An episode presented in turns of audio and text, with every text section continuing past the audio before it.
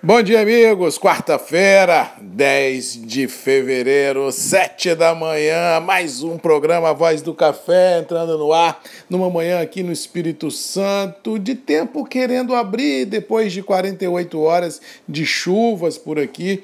Ontem praticamente cravou 36 horas de chuvas ininterruptas aqui na Grande Vitória. Realmente começou a chover domingo de madrugada e só parou ontem, lá para seis e meia, sete horas da noite. É, isso aqui na cidade complica. No campo é muito bom, mas na cidade já 36 horas de chuva começa a atrapalhar tudo e todos. E é o que parece, como disse ontem, hoje o tempo abre, deve ficar aberto de hoje para amanhã e voltando outra vez a fechar no final de semana ou seja, as próximas 24, 48 horas, no Espírito Santo, principalmente no sul, Montanhas Grande Vitória, o tempo já abre. No norte, noroeste e sul da Bahia, o tempo ainda fica muito nublado, com possibilidade de chuva a qualquer momento, ajudando as lavouras de Conilon. Dicas de passagem, ah, que as chuvas que vêm sendo presenciadas lá em Minas, no Arábica, e no Conilon aqui, tem resultados distintos. Em Minas não muda nada o cenário, porque, como diz o outro, a quebra já está no preço, já está aí, como diz o outro, sem ter o que fazer, é só a gente esperar o tamanho que ela vem.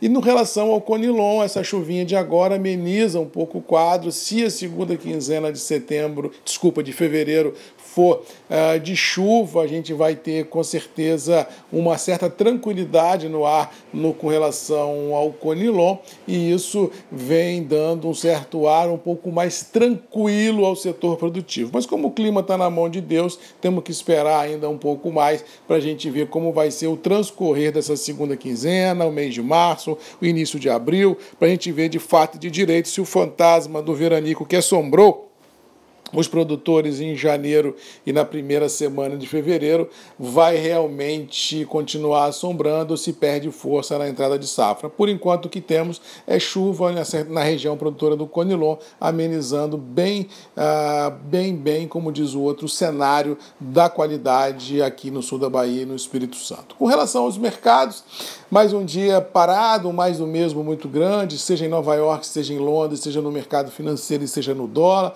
O mercado grande compasso de espera a tudo, como diz o outro, a expectativa de um fato novo para poder inverter essa atual tendência se faz necessário. E assim como não há esse grande coelho, pelo menos por, por, por agora, para mudar o cenário ah, do mercado, o mercado fica nessa letargia mercadológica sem força para romper as atuais amarras. Dólar fica lá 5,30, 5,40. Ontem o Banco Central atuou com força. Dados ah, de inflação assustam um pouco ah, o mercado. Ontem, mais uma vez, Petrobras anunciou aumento de combustíveis, ou seja, a inflação de 21 pode ficar um pouco estressada e aí é possível que o Banco Central aumente juros na Selic e, por tabela, coloque um pouco mais de pressão no dólar. Ou seja, para variar, muitas perguntas, poucas respostas, ansiedade no limite, deixando o mercado financeiro no Brasil pisando em ovos. Lá fora, ah, o mercado está mais ou menos no preço, sem grandes novidades, a pandemia continua assustar tudo e todos pela velocidade de contágio e também de óbitos, apesar das vacinas estarem, como diz o outro, começando a ganhar um pouco mais de escala lá fora, mas mesmo assim a velocidade de imunização é inversamente proporcional à velocidade do contágio e das letalidades, ou seja, a economia só vai voltar a ter força nas próprias pernas quando houver a imunização de rebanho. E ao que parece, inclusive os grandes fundos, os grandes operadores e as grandes instituições, até como o FMI,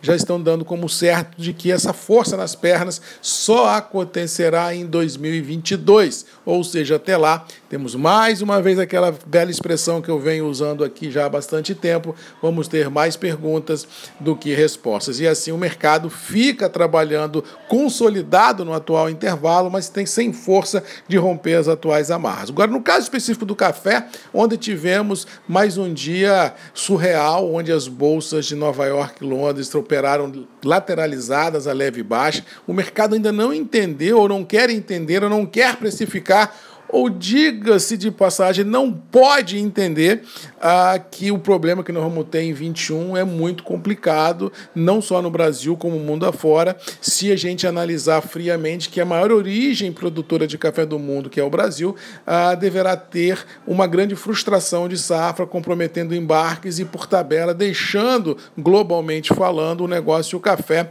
bem da mão para a boca, no just in time, e ainda sem levar em consideração, como já venho falando aqui, a imprevisibilidade climática. O único ator nesse jogo que já entendeu o problema é o produtor. E isso, como diz outro, faz com que ele se abstenha das praças de comercialização, apenas está entregando o que está vendido, está sempre só fazendo conta das travas que já foram feitas e não se vê. Ontem eu conversei com vários corretores de várias praças de comercialização e o recado assim é um só: Marco, não faz nada, MM, e aí? O que, que nós vamos fazer para pagar as contas? Eu falei, rapaz, não é não. Quem fez uma gordurinha aí, paga as contas. Quem não fez, vai ter que entrar no cheque especial, vai ter que fazer alguma coisa para pagar as contas no final do mês, porque a paradeira deverá continuar pelo menos mais 15, 20, 30, 45 dias. Enquanto não houver, independente do tamanho, a pressão de safra no mercado, dificilmente haverá nas praças de comercialização um aumento de liquidez. Por isso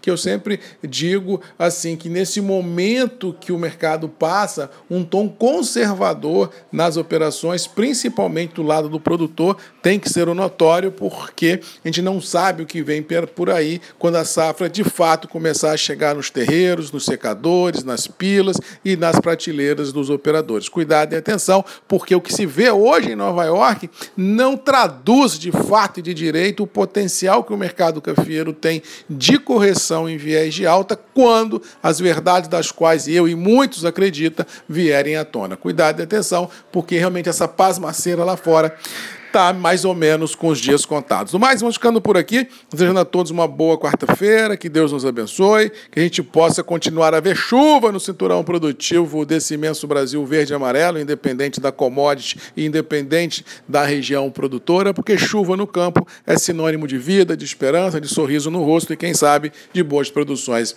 à frente. No mais, boa quarta-feira! Um abraço do Marcos Magalhães, da Voz do Café, e até amanhã, às sete, comigo aqui, grupos e redes MM, ponto de encontro de todos nós. Um abraço e até lá.